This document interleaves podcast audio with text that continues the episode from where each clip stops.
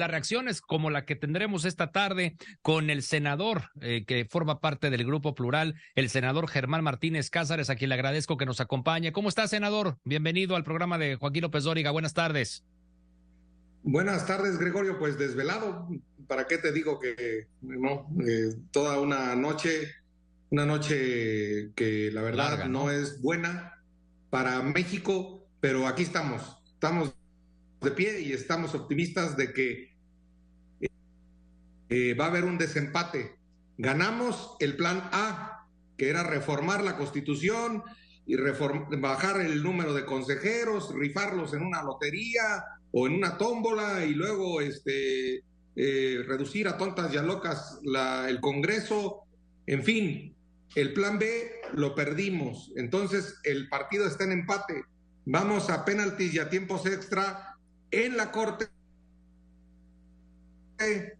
en los tribunales eh, ante un amparos y en el Tribunal Electoral del Poder Judicial, donde más de 1.500 familias que se quedan sin trabajo pueden ir a pelear sus derechos laborales al Tribunal Electoral del Poder Judicial que resuelve los conflictos laborales de los trabajadores del INE. Para usted, ¿cuál es el más probable eh, trayecto que tendrá este plan B de la reforma electoral? Es decir, una vez que fue aprobado en el Senado de la República, en donde usted eh, puntualiza con toda claridad por dónde, por dónde se puede ir, pero, eh, pero vamos, de eso a que las cosas realmente ocurran, ¿cómo se darían? ¿Cuál es lo, ¿Qué es lo más probable que vaya a suceder y cuánto tiempo tomaría esto, senador? Bueno, lo, más probable es que la Corte resuelva a favor de una serie de inconsistencias constitucionales o de temas inconstitucionales que se legislaron, en donde tenemos acuerdo incluso con el senador Monreal y con el abogado Rafael Espino, senador de Chihuahua, presidente de la Comisión de Estudios Legislativos. Entonces, eh, nos asiste en eso la razón. Y la verdad, la Corte, si se apura, una vez resolviendo a su presidente, que ya el día de hoy se despide el presidente de la Corte y se elige uno el primero de enero, entonces eh, rápidamente se puede resolver este asunto en los primeros días. Lo que pasa es que sí es necesario que la Cámara resuelva allanarse a lo que nosotros legislamos o de plano decir que no están de acuerdo y que se publique eh, este decreto y nosotros saber exactamente qué es lo que se publica.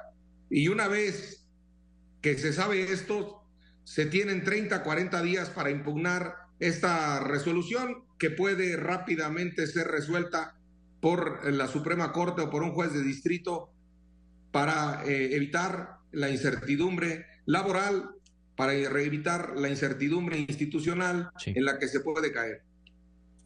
Senador, preguntarle pues algo que usted mencionó en tribuna y que también lo hemos escuchado en alguna otra entrevista aquí mismo en Grupo Fórmula, la supervivencia de los partidos chicos. A ver, esta situación que realmente eh, pues ha sido uno de los temas, eh, yo creo, de las últimas horas que han estado en las mesas de discusión, esa supervivencia de los partidos chicos. Su postura al respecto.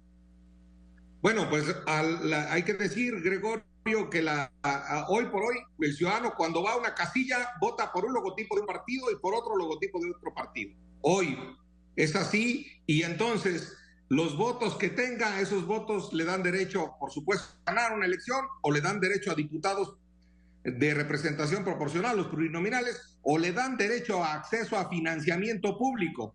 Pues bien, eso que ya está en la ley se quitó y ahora vale la firma de Morena con el PT y con el Verde y ya la firma de tres dirigentes está por encima de la voluntad popular y si nos ponemos de acuerdo en que vales, aunque no tengas voto, pues vas a mantenerte en la ubre presupuestal, amamantándote con dinero público. Y te voy a decir, Gregorio, cuánto es este año para el PT y para el Verde. 417 millones para el PT, 518 millones de pesos para el Partido Verde, lo que suma 935 millones de pesos. Un consejero del INE en salario bruto eh, anual es 3 millones contra 935 millones. El salario neto, neto de un consejero son 2 millones 146 mil pesos contra 935 millones que ganará el PT y el Verde por haber aprobado esta reforma electoral. De ese tamaño, de ese tamaño es lo que vamos a pagar los mexicanos por este acuerdo al que llegaron Morena, PT y Partido Verde, Gregorio. Ahora mencionar también, pues, eh, lo que anoche se pudo haber previsto, ¿no? Decíamos que con el voto en contra de Ricardo Monreal, algunos otros integrantes de la bancada de Morena podrían seguirlo, pero vemos que no fue así, que Morena y los partidos aliados, con la excepción del coordinador Ricardo Monreal, logran aprobar el plan B de esta reforma electoral. A ver, entonces, ¿cómo queda después de esto Ricardo Monreal? Para mí, eh, Gregorio, insisto, eh, hay anticonstitucionalidad. Aquí tengo el documento que, que, Monreal entregó y lo estoy revisando. Pues, no, no, no, no tuve tiempo de verlo, lo entregó por escrito. Y aquí habla claramente de violación al principio de equidad en la contienda, en la contienda electoral. Entonces se está cargando los dados en favor de un partido en México. Gregorio, en propio Morena, Ebrard pide piso parejo. Monreal pide en piso parejo. Esos que para dentro de Morena piden piso parejo, ahora desemparejan el piso a nivel nacional y eso sí preocupa. Que carguen los dados, que el árbitro pite con la camisa de las Chivas o con la camisa de la América un partido. La verdad es que eso es lo que reclama eh, eh, Monreal y pues yo lo veo tibio para defender la constitución. Debió haber habido más arrojo. Para mí quedó a mitad del río, para mí manda, o en lugar de ejercer su liderazgo, para decirlo con todas sus letras, vota él, vota también el senador de Chihuahua, Rafael Espino, y eh, los demás que lo pudieran haber seguido, con seis votos más, seis que se cambien con seis votos, no con doce, seis votos más, esto se hubiera ganado y Monreal hubiera mostrado mayor coraje, mayor arrojo y mayor liderazgo. Yo sé que tiene más liderazgo. Entonces, pues la verdad, eh, a mí su voto muy bien, sus argumentos los estoy revisando, aquí tengo el documento y su liderazgo político, pues no vale más que su voto. Senador, pues yo le aprecio muchísimo esta reflexión que nos comparte. Eh, lo estuvimos siguiendo, toda la discusión que se dio en la Cámara de Senadores, esa maratónica sesión de 20 horas. Y pues para variar, ¿no? Un tema tan importante que se discute y se vota pues en la rayita, ¿no? Ya cuando estaba a punto de concluir el periodo ordinario.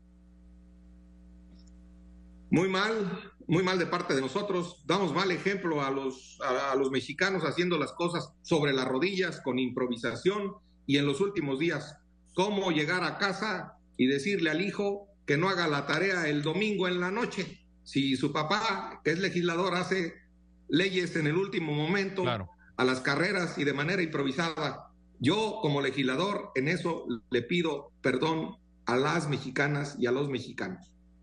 Senador, pues gracias por estar con nosotros, senador Germán Martínez, integrante de Grupo Plural de la Cámara Alta, en la Cámara de Senadores. Que esté usted muy bien y buenas tardes. Gracias, Gregorio. Un saludo. Igualmente, que esté usted muy bien. Ahora